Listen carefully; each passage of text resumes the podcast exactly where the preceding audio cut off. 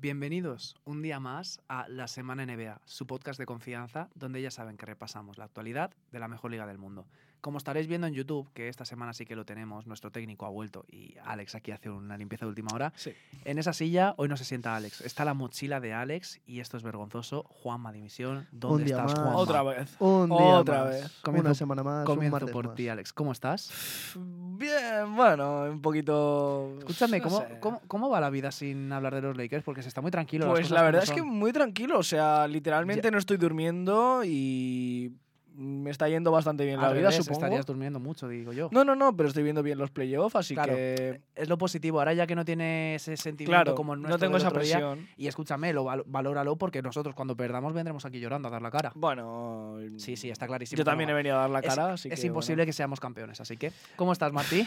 Muy bien, también durmiendo poco, pero por suerte viendo a nuestro equipo. Oye, hoy has dormido dos horas y media, hoy has cumplido, has visto los partidos, me has dicho, hoy has venido a clase como toca. Bueno, llegando tarde, como siempre, o sea, como Pero bueno, un poquito de impuntualidad siempre es bienvenida, ¿no? Bueno, no sé yo qué pensarán nuestros oyentes. Yo lo Esta- quiero saber. Esta semana han acabado las eliminatorias de primera ronda. Después hablaremos un poco de lo que están siendo los primeros partidos de las semis. No vamos a hacer previa, vamos a ir con la actualidad y empezamos con Joel Embiid. Que hay noticias de este jugador para dar y tomar, ¿eh? A ver, Joel Embiid, ¿qué pasa? ¿Que estás en playoffs y quieres ser el centro de atención? Bueno, no sé, es, es un poquito de egocentrismo, diría yo, Hmm. ¿no? Sí. Ahora ha salido que está empezando los trámites para jugar los Juegos Olímpicos con Francia en 2024. ya me jodería. ¿Esto qué es? Los Juegos No sé. Olímpicos de 2024 son en París. Sí, sí, Sí. correcto. Pues. Efectivamente. correcto. Jugaría de local. ¿Esto qué es? Jugaría No sé. O sea, primeras impresiones, porque yo cuando lo he visto me he quedado un poco flipando. Primeras impresiones. No sé. eh, O sea, la idea de irte a Francia, o sea, cualquier otro país es mejor que irte a Francia, pero bueno. Claro, obviamente esto hay que, hay que ponerlo un poco en contexto y hay que decir que, mm, que él es camerunés y obviamente pues Exacto. Camerún fue una, una antigua colonia francesa.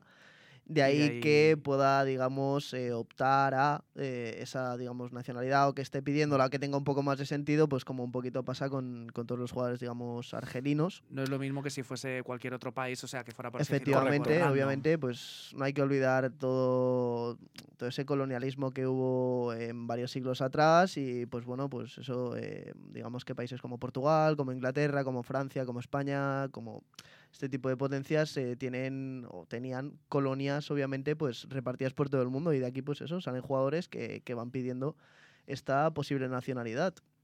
Am, Parece, parece un poco. Bueno, es que ha sorprendido un poco. Claro, Claro, todo muy lo que dices es en la contextualización, pero es a lo. Ahora vamos a ver a Gobert y a Embiid juntos en una pista de baloncesto. Claro, es probable que esto pase. Es probable que esto pase. Sí que es verdad que obviamente tendríamos que ver cómo adaptan, digamos, el tener a dos cinco, creo, do- do- dos posiciones tan marcadas como son estos dos jugadores.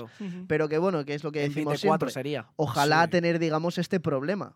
Ojalá Dios. tener este problema de tener que cuadrar, meter a y a Rudy Gobert Pero en un mismo Bendito equipo. problema. Claro, bendito problema. Pero ¿cómo paramos esto? O sea, es que no podemos poner a, Will, Además- a Billy Hernán Gómez que no defiende y a Juancho No. ahí atrás contra estos dos. O en sea, básquet, en, en baloncesto FIBA, eh, va a además, ser algo imposible. puede ser una, una auténtica barbaridad del salto de calidad que puede pegar el equipo francés, que bueno, que ya hace nada llegó a esa final contra Estados Unidos que perdió por poco. Ganó, ganó el partido que no era tan importante. Exactamente. Y el que nos mandó a la calle a posteriori, ¿eh? Sí, porque Sí. Si, no hubiese, si no hubiese ganado ese, Estados Sí, Unidos no se cruzaba hasta las semis o la final, creo. Por tanto, bueno, obviamente una incorporación escandalosa, seguramente Joder, joder, de- tanto. pues eso, top Nosotros- 3 jugador de la liga, pues que de repente te aparezca así por la cara en, en la selección. Bueno, bendito problema, como decía Alex. Nosotros lo aceptaríamos encantado, las cosas como son. Sí, ahora que por se nos, va, supuesto. ahora que se Joder, y nos ha ido tanto. Marc, ahora que Pau ya no está, el juego interior está un poco debilitado y joder. Yo creo que podríamos cambiar un Joel Parra por un Joel Embiid. Yo lo No es mal cambio, ¿no? ¿Sabes cuál es el problema? Que ahora Joel Embiid, cuando empieza a jugar con Francia, si es que al final lo consigue, va a empezar a entrar en la lista negra de este programa.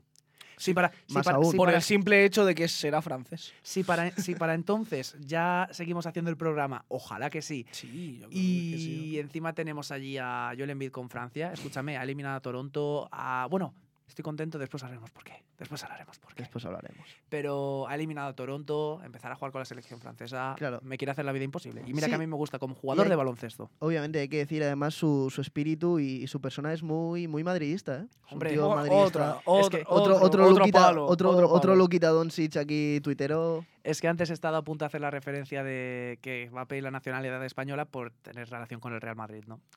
Pero bueno, Bueno, a ver, el Real Madrid y Francia van muy de la mano.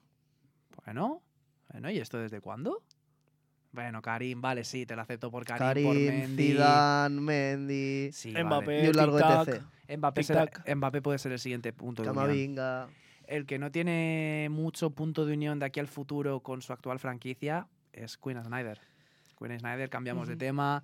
Ya lo dijo él el otro día, ha sido un placer entrenar a este grupo de baloncesto y probablemente haya disputado su último partido como coach de Utah. Parece. En la eliminación contra Dallas Mavericks, que tuvo el tiro Bogdanovich para forzar el séptimo, ¿eh? Sí, Ujú. recuerdo verlo además en directo y muy buena pizarra, ya lo dijimos, se va por lo menos con una muy buena pizarra de estos playoffs.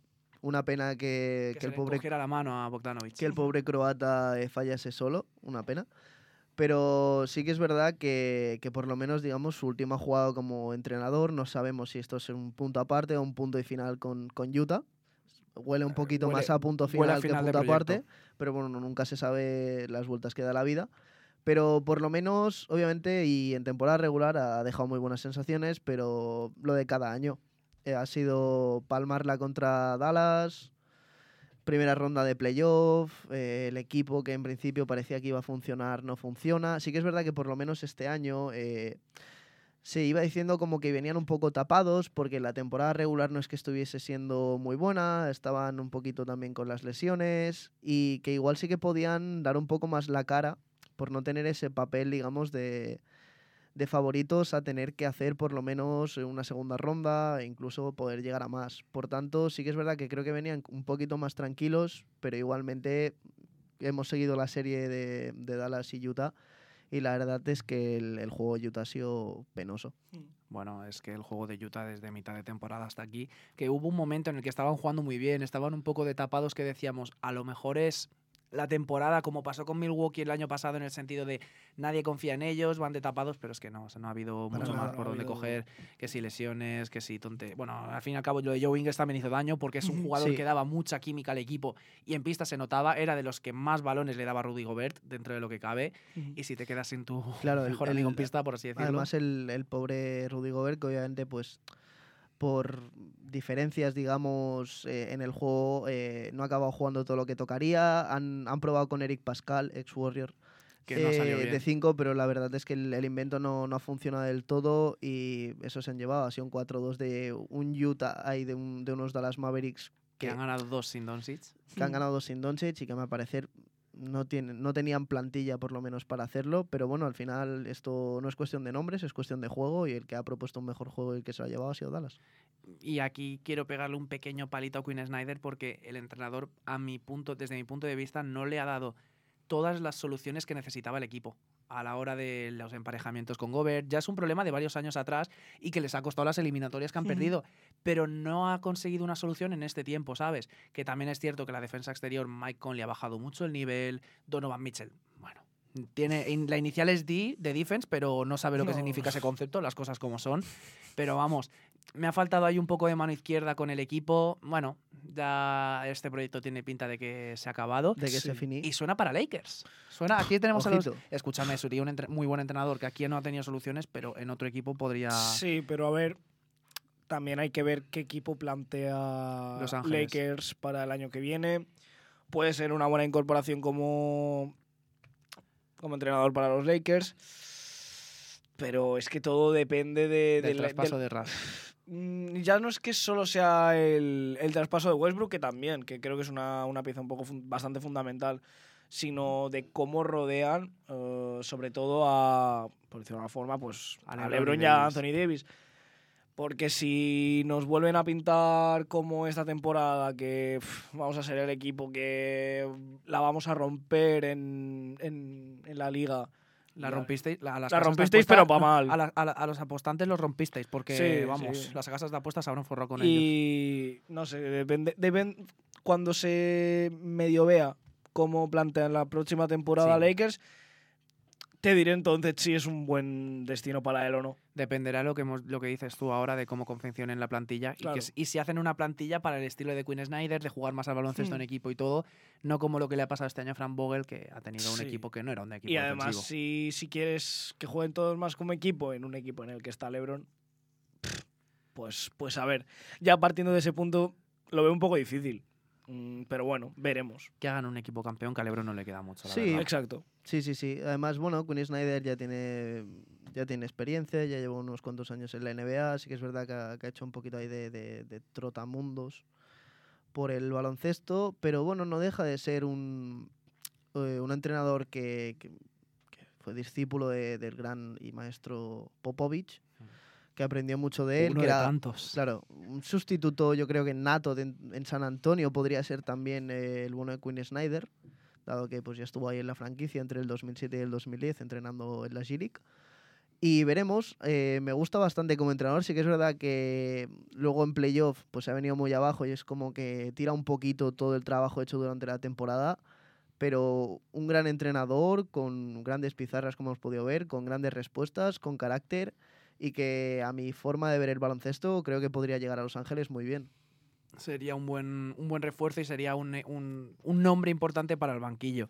El proyecto de Utah, eso sí, ahora pende de un hilo. Hablábamos del tema de Quinn Snyder, que se, bueno, seguramente se acabe su etapa allí.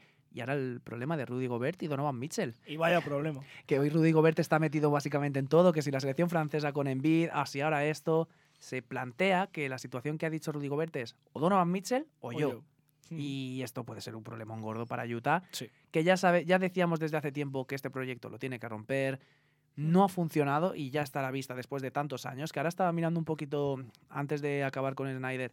Su etapa en Utah son ocho temporadas y de las ocho, las seis últimas ha acabado en récord positivo. Y de hecho, las dos que no acaba es a tres partidos del 50% y a uno. O sea, es un buen sí, balance. Sí, es un muy buen balance. Quiero decir, ha venido como anilla al dedo a la franquicia de Utah, que estaba bastante mal.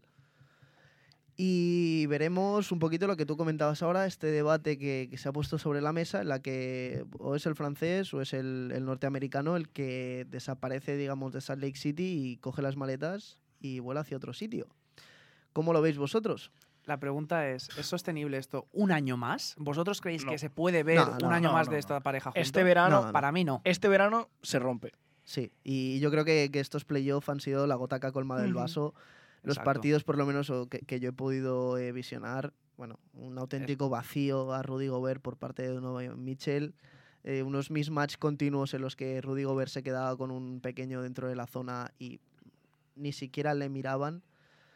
Por tanto, mm, me hace enfocar el problema desde un punto en el que creo que Rudy Gobert va a acabar saliendo.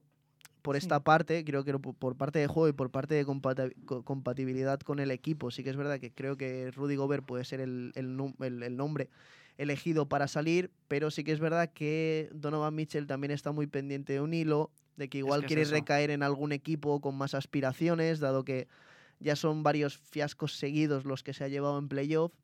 Por tanto, ahí es la duda que me nace y no sabría muy bien yo eh, qué decirte que va a salir. Vaya patata caliente tiene. Por supuesto, la- tiene una patata caliente importante, pero si me tuviese que mojar, yo igual creo que se fuman a Rudy Gobert. Yo, no, es que mi sensación es que se van a, que se van a ventilar a Rudy Gobert de Utah, no sé vosotros. Yo y creo que que al año también- siguiente Donovan Mitchell se va. Es que, es que eso es lo que te iba a decir. Tiene es toda la pinta. Donovan Mitchell no va a pasar una más. Y también te digo, este año sus playoffs no han sido los esperados, a diferencia de otros que tuvo aquella eliminatoria con Yamal, que ha tenido muy buenas, muy buenas participaciones y ha sido el líder del equipo. Este año no ha estado en defensa, tanto él como la defensa exterior, porque al fin y al cabo, si no es por Gobert, queramos o no, esa defensa no se sostiene por ningún lado.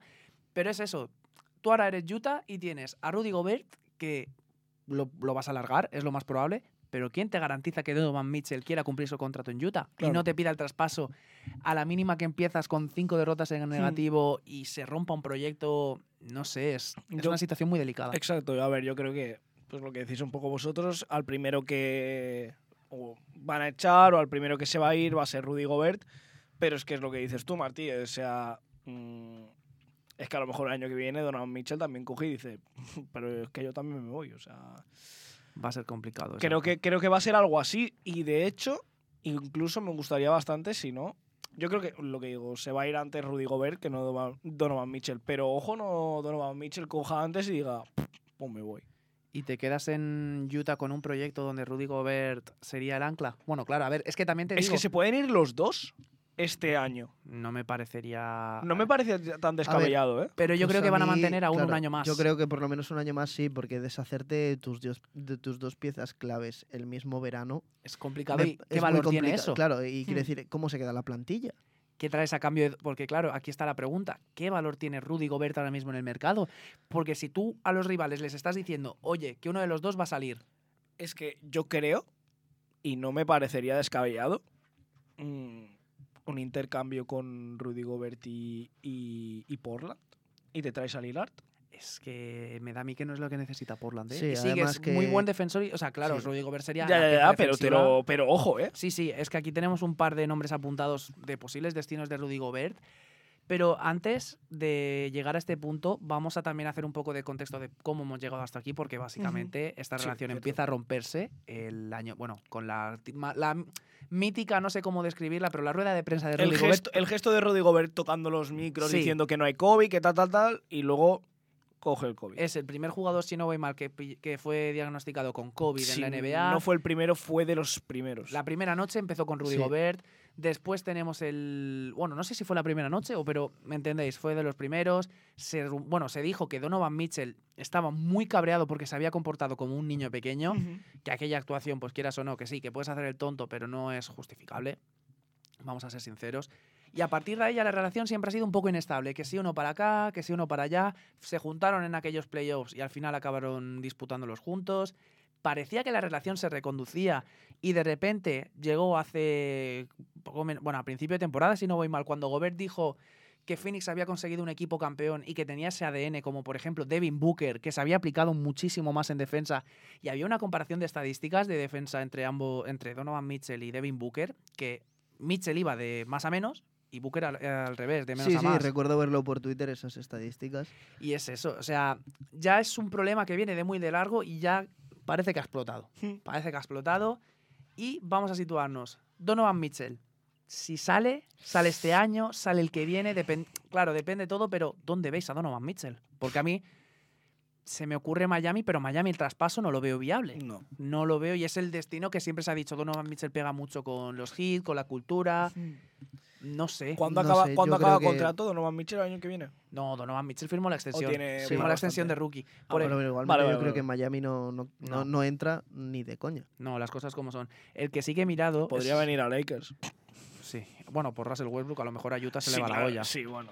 Si Utah ya es fichar a Russell Westbrook por Donovan Mitchell, perdona, pero... Pues, Pero escuchame una cosa, pues la, ojo, ¿eh? la gerencia de los Lakers ya ha traído a Westbrook, o sea que mucho más. Cierto. Pero lo que me refería al contrato de Rudy Gobert, por ejemplo, este año ha sido el primero del nuevo que ha, co- ha cobrado 35 millones. La siguiente temporada es ascendente, son 38, 41, 43 y una player option en la 25-26 de 46 millones de dólares. Que se dice pronto, ¿eh? Oye, escúchame, ¿por qué no nos dan un poquito? No sé, o sea, si me pongo a defender, ¿no me van a dar eso? Yo diría que no, ¿eh? Pero bueno, yo con las obras, yo con, con un 1% de 46 millones, Nos lo repartimos, ¿no? estoy más que servido. Nos lo repartimos. El contrato de Mitchell, más de lo mismo, justamente es misma duración. Empezó este año la extensión 28, 30, 32, 34 y 37 de player option. Lo que es eso, ya se lleva diciendo el tiempo de Donovan Mitchell. A ver si acaba, porque es un jugador que está claro que su carrera no la va a acabar en Utah Jazz. Ahora de aquí a 15 años se me sacará este clip y todo lo que queráis y habrá sido campeón y todo lo que esto. Con Utah. Pero no tiene pinta. Destinos de Rudy Gobert, que esto sí que ya han salido un par. Charlotte Hornets. A mí es el que más me apetece. No estaría mal. El que más me apetece, junto al siguiente, Dallas Mavericks.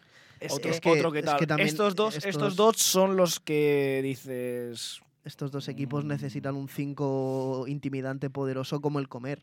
es y que- si les llega Rudy claro. Gobert, es que, por ejemplo, el tema de Charlotte, lo que se había planteado la situación es el firmar la extensión a Miles Bridges y enviarlo para Utah un sign and trade. Que estando este año en, en etapa de extensión, a lo mejor, que es un jugador que, que pega muy bien, pero necesitan un pivot como el Comer Sí. que. Plumlee Y no para más. exactamente, nada para más. Y PJ Washington y esta No es- gente, al es fin que y al el- son tres, cuatro, necesitan un 5, un, un No buen es el jugador que no es el jugador que necesita Charlotte precisamente No, y juntar a la, a la Melo y a Rudy claro, Gobert. ahí está la cosas. ¿eh? Sí, la Melo. Gobert estaría muy bien, Doncic Gobert estaría muy bien. Al final son, son jugadores que sí que es verdad que amasan mucha pelota, pero no dejan de repartir mucho juego, de dar muchas asistencias. Son bases que realmente. Exacto, son, son jugadores que, que juegan para el equipo y creo que tener un Rudy Gobert eh, en un equipo así, vamos, para los dos sería un salto de calidad muy grande. Sobre todo, pues, como bien he dicho yo, siempre para Dallas, que la marcha de Porzingis un poco forzada y al final eh, me dolió bastante porque siempre he defendido que me sabe mal, pero que los Dallas Mavericks juegan con un small ball demasiado claro y que no me acaba de convencer, pero bueno, han pasado en primera ronda Yo lo dije. Jugando sin yo lo pivots. dije, lo de primera ronda que pasaría. y yo bien contento que estoy de que hayan pasado, ya lo Ver sabes, más partidos de playoff. por supuesto. Pero si se va a Dallas, ¿qué paquete envías? Porque sí, tienes. Antes tenías a Porzingis, que era un contrato, ahora tienes el de Bertans, el de Dinwiddie, pero el de Bertans cada día, cada Claro. día que pasa pierde valor y tú no vas a A hacer ver ese a quién le colocas, a, a, a ver. Claro, porque yo no veo que. Sal... Bueno, estaríamos en lo mismo con Jalen Branson, que podría ser una situación similar a la de Miles Bridges.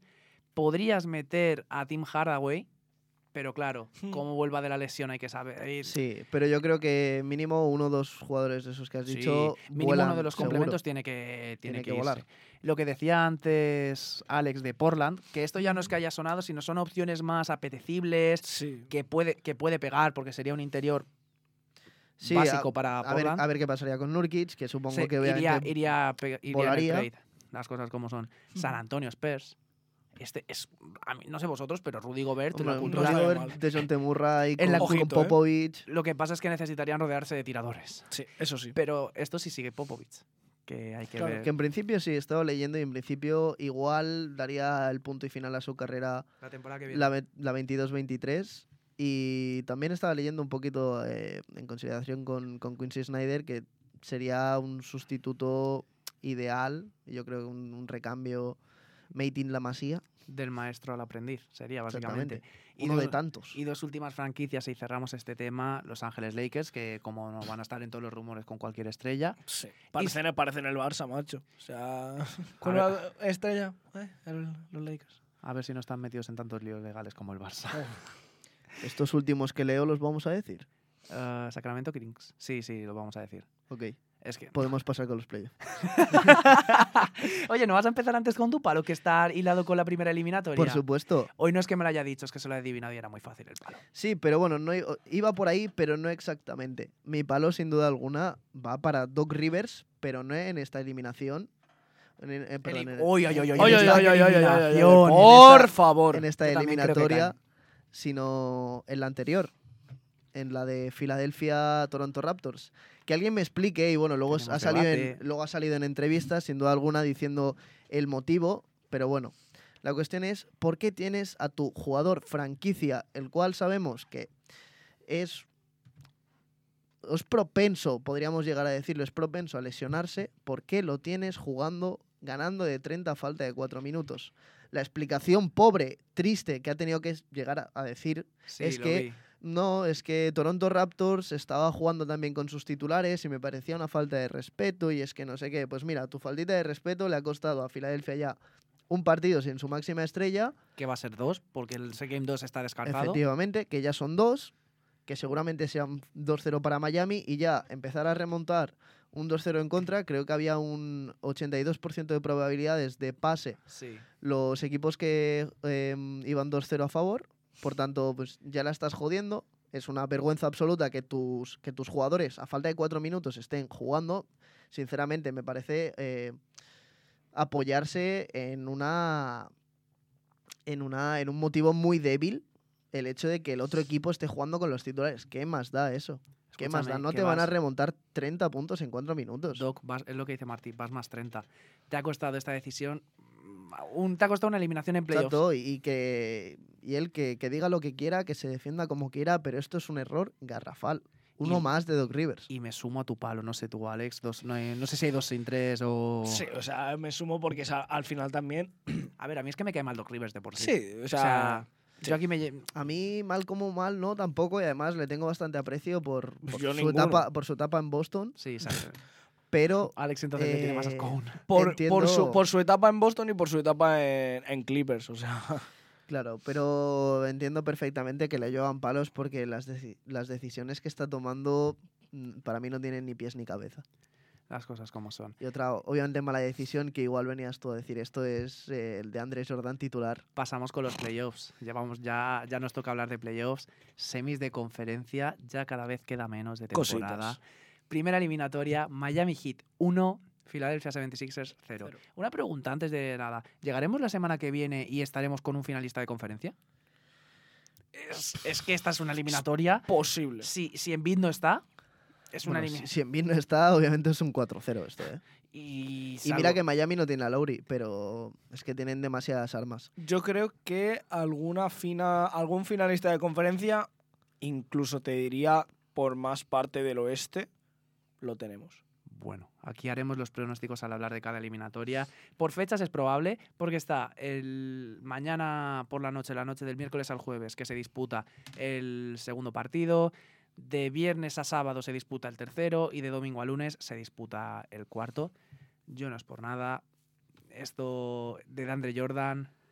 Sí, bastante bonito el, el tener dos partidos diarios. Ahora creo que hay un salto de un día en el que no hay nada, que creo que es de jueves. jueves. a viernes, Sí, puede de ser. jueves a Sí, viernes no hay de Pero jueves a viernes no hay todos los otros días tenemos doble ración de partidos. Sí que es verdad que son unas horas un poco complicadas, pero bueno, aquí ya depende de cada uno. que hay, hay descansos realmente para, elimina- para los las, em- o sea, las eliminatorias de Boston, Milwaukee y Warriors Memphis, ahora que lo estaba mirando, también es que mm, Memphis no ha podido descansar después Sí, del no, Game Six. obviamente, y bueno, al fin y al cabo, pues ya se, se hacen los, los dos partidos que, que les pertoca y obviamente pues el tema de viajar hacia mm, eh, el otro sitio en el que tienen que jugar y tal, pues entiendo que se dé obviamente un día de descanso. Sí. Totalmente bien dado. Y aquí sigo con lo de Andre Jordan. Alex, la mejor decisión de la temporada de los Lakers fue echar a DeAndre Jordan. O sea, Algo hicimos bien. Sí, eso por supuesto. bueno, no sé si tan bien hicisteis porque ahora nos lo comemos en playoffs. Es Ah. que, y lo peor es que Doc Rivers, mi mejor amigo, ha dicho que lo va a seguir manteniendo en el Game 2. Esto que, o sea, que te Eh, quieres pegar un tiro en el pie y te quieres ir a casa de, a, bueno, a Cancún de vacaciones. Sí, Yo no sé. es Sí, literalmente eso. Está el LeBron y Durant esperándolo en Cancún, así que Pensaba que habías dicho Irving, tío, no sé por qué. No, es que tengo lo de. Cancún e Irving lo No. tengo, lo tengo en la cabeza, tío. Es ya es un meme esto. Pero es eso, si vuelve Joel Embiid habrá vida de eliminatoria. Y de hecho, eh, nuestro queridísimo Jimmy Butler ha hablado sobre este tema y lo ha dicho. Quiero que vuelva Embiid. Quiero ganarles sin bajas, sin nada. Quiero competir contra él, que ha dicho que seguramente sea el MVP de esta temporada. Que, claro, guarda muy buena relación desde su estancia en Por. Filadelfia y es un competidor nato como son los dos, pero es eso, quiere que vuelva, quiere que lo disputen, pero Hombre, al, al final lo bonito tanto de, es de ganar todos contra los- todos. Exacto, de este deporte y de todos los deportes es cuando te enfrentas a alguien en una eliminatoria o en un partido en el que te lo juegas todo, es que en el otro equipo estén mm, todos, estén las máximas estrellas de ese equipo y que digas, le he ganado a este equipo, pero que estaban todos. por supuesto, pero bueno, bueno, yo, el yo el domingo si hay alguna baja, Claro, yo no me claro, quejo de ahí mi está la cosa. Yo, yo no opino tanto como vosotros en este caso, la verdad. Yo sí que es verdad que, mm, que pienso que al fin y al cabo tú luchas por un objetivo, y es- cuanto más fácil, mejor. que es ganar. Ya no cuanto más fácil, sino si, si no te tienes que poner, eh, quiero decir, si, si te quitan un par de piedras del camino, y es que no, no es que te hayan quitado una piedra, es que te han quitado una roca, te Escúchame, han quitado sin, una montaña del camino. sin ir más lejos, Miami Heat en las finales contra los Lakers que ganan los angelinos, tuvo, bueno, tuvo el Everest.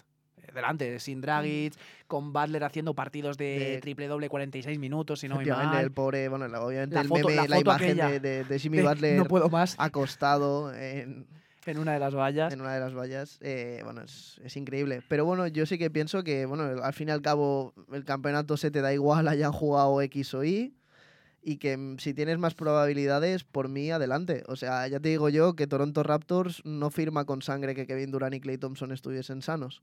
Las cosas Ya te lo son. digo yo, por mucho que les guste competir. Eh. Que pueden decir lo que quieras, porque al final, al fin Tienes y al que quedar cabo, bien de cara a la tienes que quedar galería. bien, y, pero lo que son son unos bocazas, vamos, ya te digo yo que si pudieran, anda que no desearían que no jugara Curry ningún partido más contra ellos. Y me pueden decir lo que quieran. Que respeten a nuestro Don Stephen. Del primer partido de esta eliminatoria hay que destacar a Tyler Hero, que metió 25 puntos, metió cuatro triples, muy buen partido desde el banquillo. Y claro, es que esta es una de las armas. Es que están jugando sin Duncan Robinson, que está, está fuera de la rotación ahora mismo. Qué versatilidad tiene Miami Heat como, Sí, como claro. equipo, que ya lo hemos hablado muchas veces, pero que el partido, el último partido para eliminar a Atlanta de Víctor Oladipo, esto, pero es que esto no vale. Es que esto es un equipazo y salga quien salga, lo va, lo va a hacer de puta madre. Es que es una barbaridad. Es de que, verdad. Sabe, sale Vincent, lo hace bien. Sale Oladipo, lo hace bien. hostia, ahora que lo veo, Sale Max Struz y lo hace bien. que ayer no estuvo tan acertado, tuvo un 1 de 7 en triples, pero bueno, ha hecho una eliminatoria muy buena. Ahora estaba viendo lo de Dwayne Dedmon, que hizo tres faltas en 37 segundos y acabó en 4 minutos con 5 faltas. Qué bien. Esto fue... ¿Jaca a alguien? Mm, No, ya no está Simmons. Ya no está Shaq ni está Simmons. Pero Bueno, es pues eso, está de Andrés Jordan por ahí. claro. Y por Saca de parte, Andre. y por parte de los Sixers, jugaron... Jugaron, jugó casi todo el que estuviera disponible, básicamente. Sí, Doc Rivers no sabía Y qué bueno, hacer. ya te digo, hasta yo estuve mirando el partido y hasta. Paul Reed estuvo muy bien, Sí, sí, sí. ya hasta, mi- hablado a- antes. hasta mitad de tiempo, que bueno, que se fueron uno arriba, incluso Filadelfia. 11 jugadores disputaron. Fue un partido muy disputado, bastante bien. Los tres primeros cuartos muy disputados y sí que es verdad que luego Miami eh, aceleró un poco más. El público, pues, también es un factor importante a destacar. Y al final pusieron este, este 1-0. Y bueno, está mm, el Game 2 lo tenemos mañana a la una y media. Me gusta, ¿eh? Me, gusta, bu- buena hora. Bueno, ahora la, la putada de esto es que los partidos del oeste son a las 4 de la mañana. Sí. Sí, eso Pero bueno, Alex, tu pronóstico de esta eliminatoria, que no lo hemos podido hacer antes del Game One. sí. Gana Miami. 4-1. Martí. Bueno, yo estaba ahora revisando mi bracket. Yo puse a Miami. Obviamente sigo poniendo a Miami. La cuestión, para mí, todo, todo gira basa en Embiid. alrededor en Embiid. A ver cuándo vuelve. Supongo igual Game 3 o algo por ahí. Yo creo que volverá, pero a ver cómo vuelve. Claro. Mm. Eh, mira, yo estaría un poco como Alex, pero es que te puedo plantar mm, 4-0 tranquilísimamente. Cuatro- yo digo 4-0. Digo 4-0. no me sorprendería para nada. Digo 4-0. Imagínate la situación de Doc Rivers a la calle y llega, eh, llega Mike D'Antoni, que no es la primera vez que la digo, pero, sí, pero es que la tengo muy en la cabeza. Bar- barrida, barrida de Miami a, a Filadelfia por culpa de Doc Rivers.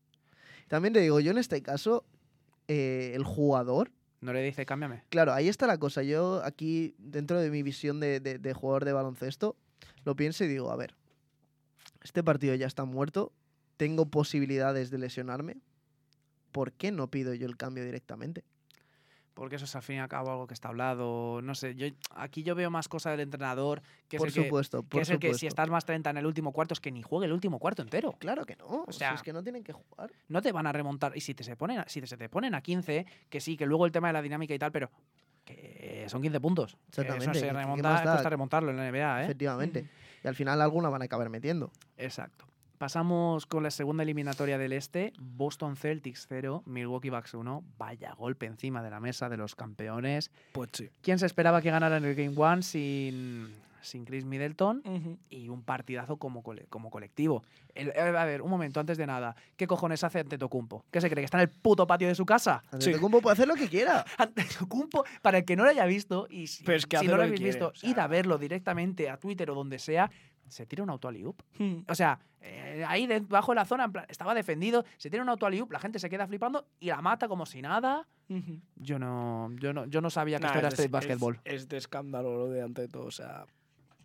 ¿Qué decir? ¿Qué decir? ¿Qué decir? Es que es muy bueno. Y lo que quería decir de él, cómo ha cambiado la percepción que se tiene de él en playoffs respecto a hace dos temporadas. ¿Os acordáis? Bueno, sin ir más lejos, la anterior, que se decía, no, no es, no es un jugador apto para playoffs, será jugador de temporada regular a los Rudy Gobert, sin ir más lejos. Pero qué clase, o sea, lo que ha trabajado, lo que ha mejorado. El otro día, cuando en el partido no le están saliendo las cosas, se pone de director de juego, se pone a dirigir al equipo y lo lleva, vamos, a ganar. Al final, no sé si fue de 15, por ahí, bueno, una diferencia cerca, Sí, por ahí cercana a los movía. 10-15 puntos, pero es eso.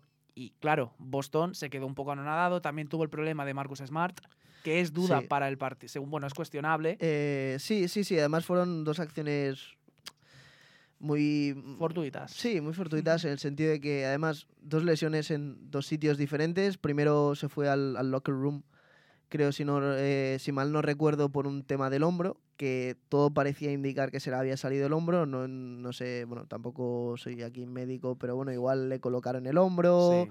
igual al final no se le salió y fue un simple golpe y luego va y, y la parte inferior creo que era de, bueno, de la pierna, también se, se dio un golpe.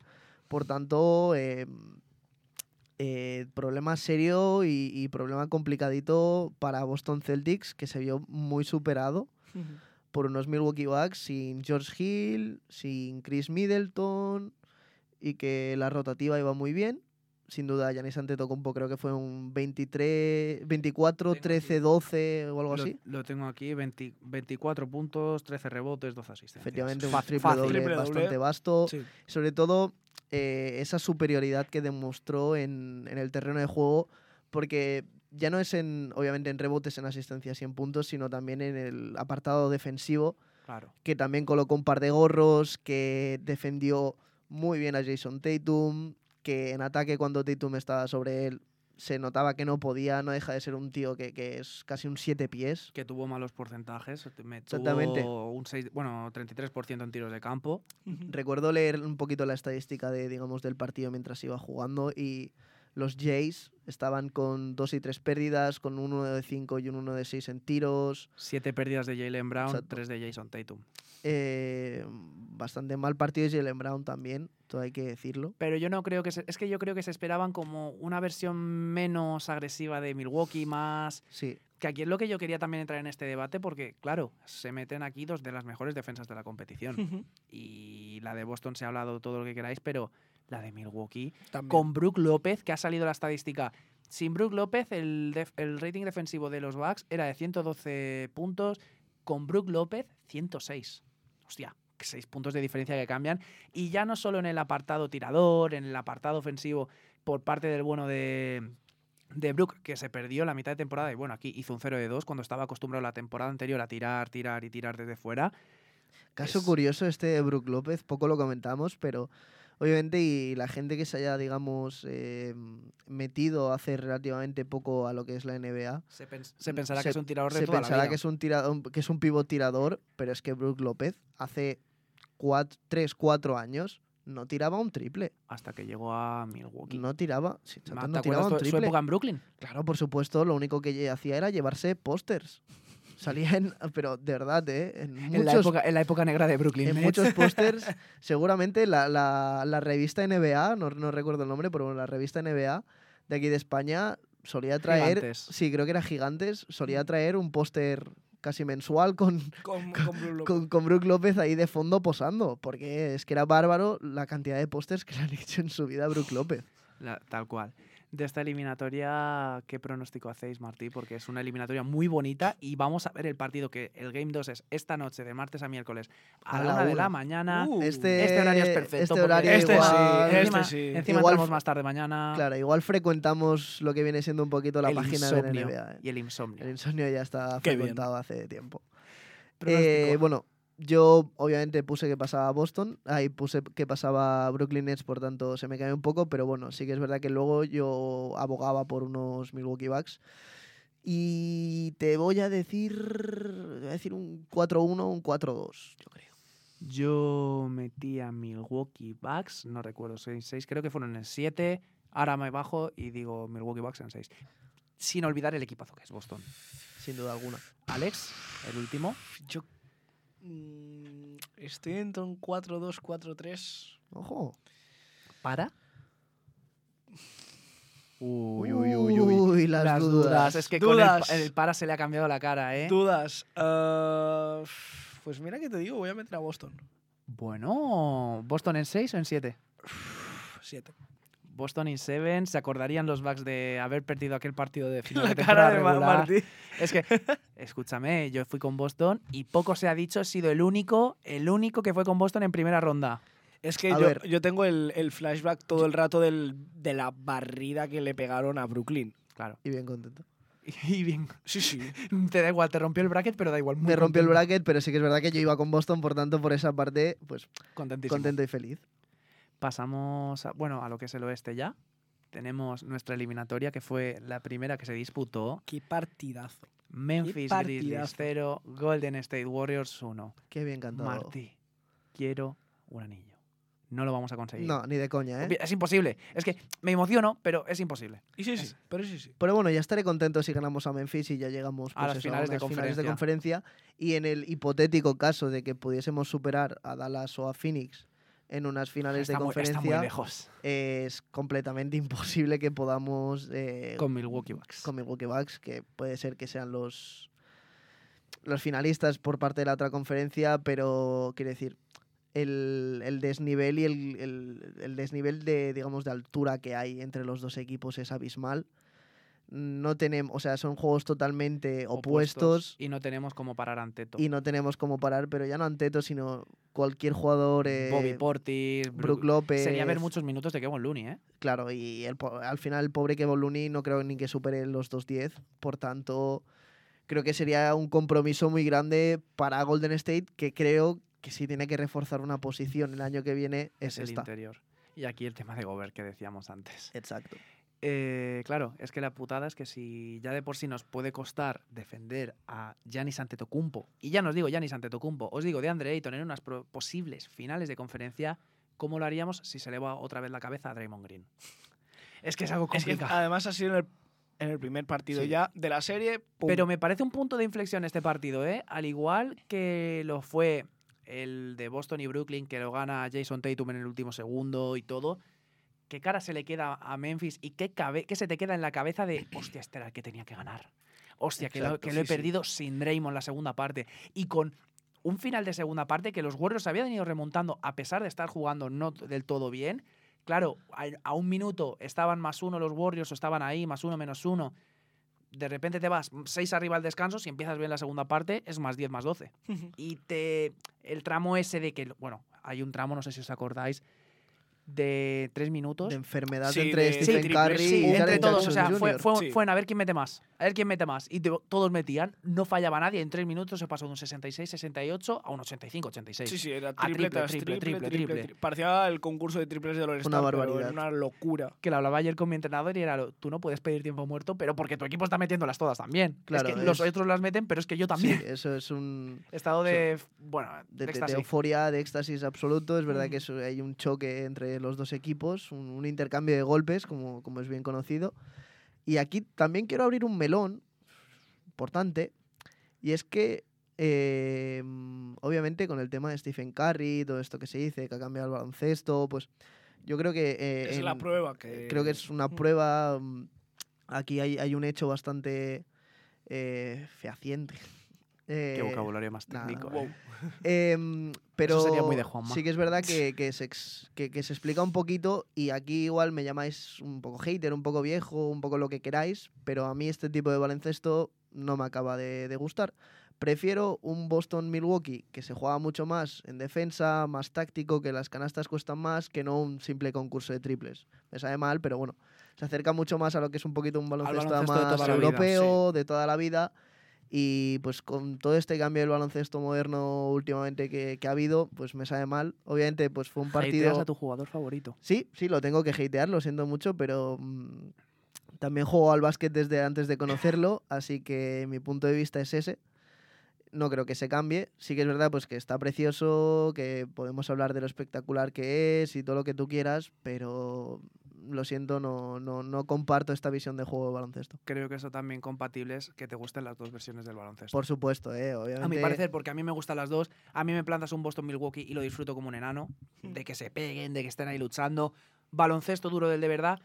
Lo que pasa es que luego, por ejemplo, esos tramos de correcalles entre Warriors y Memphis, también un poco incitados por lo que es Memphis como equipo y también por lo que decimos de la tendencia de la NBA hacia el tiro exterior, son vertientes que si al fin y al cabo me tengo que decantar con una, me encanta cómo juegan los Warriors de Sí. Clay, Curry, Kerr y compañía. Por supuesto, por supuesto. Pero, decir, los pero, a pero un partido de, tos- de toda la vida, de los que a lo mejor hacía hace 20, 30 años, era cada partido así, me quedo con eso, ¿eh? Me, Sí, quedo, yo lo siento mucho. me quedo con eso porque son los que más disfrutan, los que más tensión se sienten. Claro, y qué bueno que no dejan de ser partidazos los que se dan Por aquí, supuesto, por, sí. por el y otro todos lado. son partidazos. Y, eh, y además Exacto. el final de que tuvo este... a- El partido en general fue un partidazo, pero el final de este partido Es que, Fue increíble. claro, Clay mete el triple. Clement el De triple, pizarra, que, que no, de sé, pizarra. no sé quién era el que salta, pero creo que todavía va volando. Desmond, Desmond Bain. Igual, parece que es Desmond o Bain. Dylan Brooks, Y luego alguien debe ser la jugada que le hacen a Jamorant al final.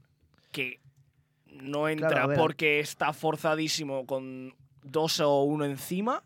Sí, con, creo que era Gary Payton siguiéndolo, con, con Clay Thompson llegando muy bien a la ayuda. Y aquí hay un par, un par de cuestiones a, creo que comentar, como, como pueden ser los árbitros en el primer partido. Sí que es verdad que hubo bastantes quejas sobre ellos. eh, creo Bueno, que hubo Memphis lleva teniendo lleva con problemas con los árbitros todas las de- ¿eh? decisiones bastante poco acertadas por las dos partes. Sí que es verdad que, según se ha dicho, y bueno, obviamente pues estoy bastante de acuerdo con ello, que, que sí que es verdad que mm, ayudaron un poquito más o se decantaron un poquito más por, por el lado de- del equipo de la Bahía.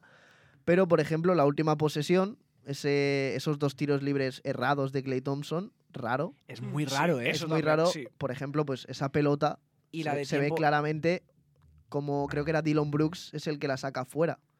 Y obviamente, pues los árbitros un poquito ya perdidos, sin saber qué hacer, pues El salto entre dos. dictamina el Sí. salto entre dos, lo gana el, de, Jackson, el hay tiempo muerto el y salto es de Desmond Bain, perdona que te corte. Sí, sí, para sí, sí. lo- Me sonaba ver a Desmond Bain volar.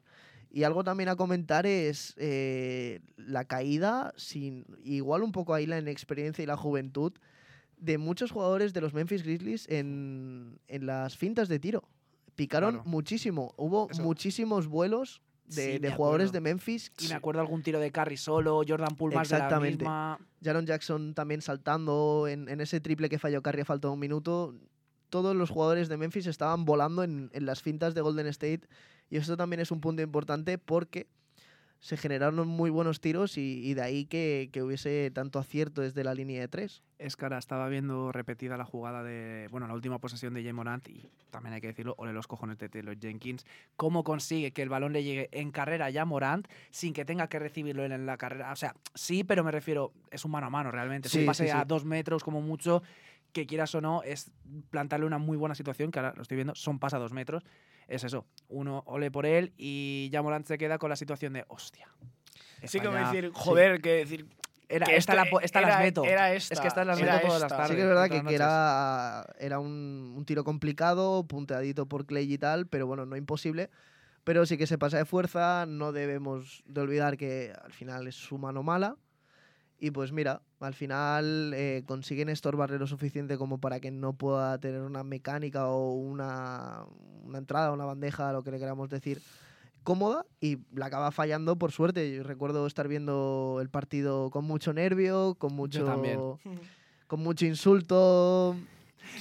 Me acuerdo, mira, me acuerdo, es que si me permites voy a sacar tus mensajes sobre, sobre Jaren Jackson Jr. mientras tanto seguir comentando un poco, porque aquí hay una duda también, ¿cómo puede parar lo Golden State a? Porque es- Gary Payton sí es buen defensor, pero es un problema, Claro. la- la- bueno, cuando los emparejamientos contra Stephen Curry, Jordan Poole... Sobre todo trizas. Jordan Poole, porque sí que es verdad que se ha desmerecido mucho la, la figura de Stephen Curry, pero Stephen Curry es un bastante buen defensor, sobre todo en el, en el hecho de, de meter manos, de, de hacer deflections, de, de robar pelotas. Y sí que es verdad que se debería poner, pues eso, encima Gary Payton. Va a ser una eliminatoria un poco más defensiva Ya salió por de esta titular. parte, ya salió de titular, bien hecho. Y al fin y al cabo, parar a Jamoran no vas a poder porque es un jugador muy rápido, muy plástico, que te la monta en cero coma. Por tanto, simplemente creo que tienes que achicar, tienes que intentar sacar el, el máximo agua que, que ha entrado ahí por ese agujero en el barco y disminuir porcentajes, que no meta tanto o que igual solo meta él, flotarle un poco en los tiros de tres, que sí que es verdad que está fallando un poco y bueno, te dejo ya Sí, es que, que- que comentes Es que me estaba riendo leyéndolos. Es que me acuerdo que cuando pasó lo de Draymond Green le dije, bueno, fue bonito mientras duró, habíamos pasado el peor momento del partido, yo creo, y Draymond ha dicho que se lo carga al solo, tú me pones qué triste, y de repente al rato me pones, a ver, pero si es una puta patata, ¿qué cojones? ¿Quién coño es Jaren Jackson Jr.? Me encantaría saberlo, sobre todo con la mecánica de tiro que tiene asquerosa. Es que, es que fue impresionante. Y fue- yo pensaba que me decía Jordan Poole de lo bueno que era, y, le- también. y por el gafe, pero bueno. No, No sé. pero es un poquito pues, lo que comentábamos también con Smart, que Bueno, son jugadores y tus, y tus que- improperios a Yamorant en el... Vale, vale, vale. Ahí- Esto, ahí- esto queda, esto queda confidencial. Esto es confidencial. A ver, espera. que lo Eh. Pero claro, eh, yo creo que Jaren Los es un mensajes poquito. eliminados también son confidenciales, ¿no? Exacto. Bueno, si quiere Que eso también Martín lo sé. hablaremos en finales de conferencia. Depende del equipo que esté. Pero es eso. Pronóstico. Pronóstico. Y pasamos con la última. Eh, yo digo un 4-2 para Golden. Alex, 4-2. 4-1 para Golden. ¿Te imaginas que digo para Memphis? Hubiese estado feo. Hubiese estado feo, pero un pronóstico que no se aleja mucho de la última eliminatoria. Phoenix Suns 1, Dallas Mavericks 0. Dallas llegó tarde al primer partido. Eso está claro. es que el arranque de partido. He visto el primer cuarto solo, no me ha dado tiempo luego ver el resto. Pero ya da desde el principio que empieces con un parcial de 9-0, Sí. que luego te meten en el partido los triples de Cleaver, de Doncic, supuesto, que bueno. primera parte de Cleaver, 5 de 6 en triples. El alemán, defendemos, alemán. al alemán, lo defendemos. el alemán. Siempre he tenido buenas palabras para él, aunque se cascó un mundial horrible. Sí, pero es que los Mavs tienen un problemón muy gordo con Sí. DeAndre Ayton. Y es que no sé quién se lo he dicho de vosotros esta mañana.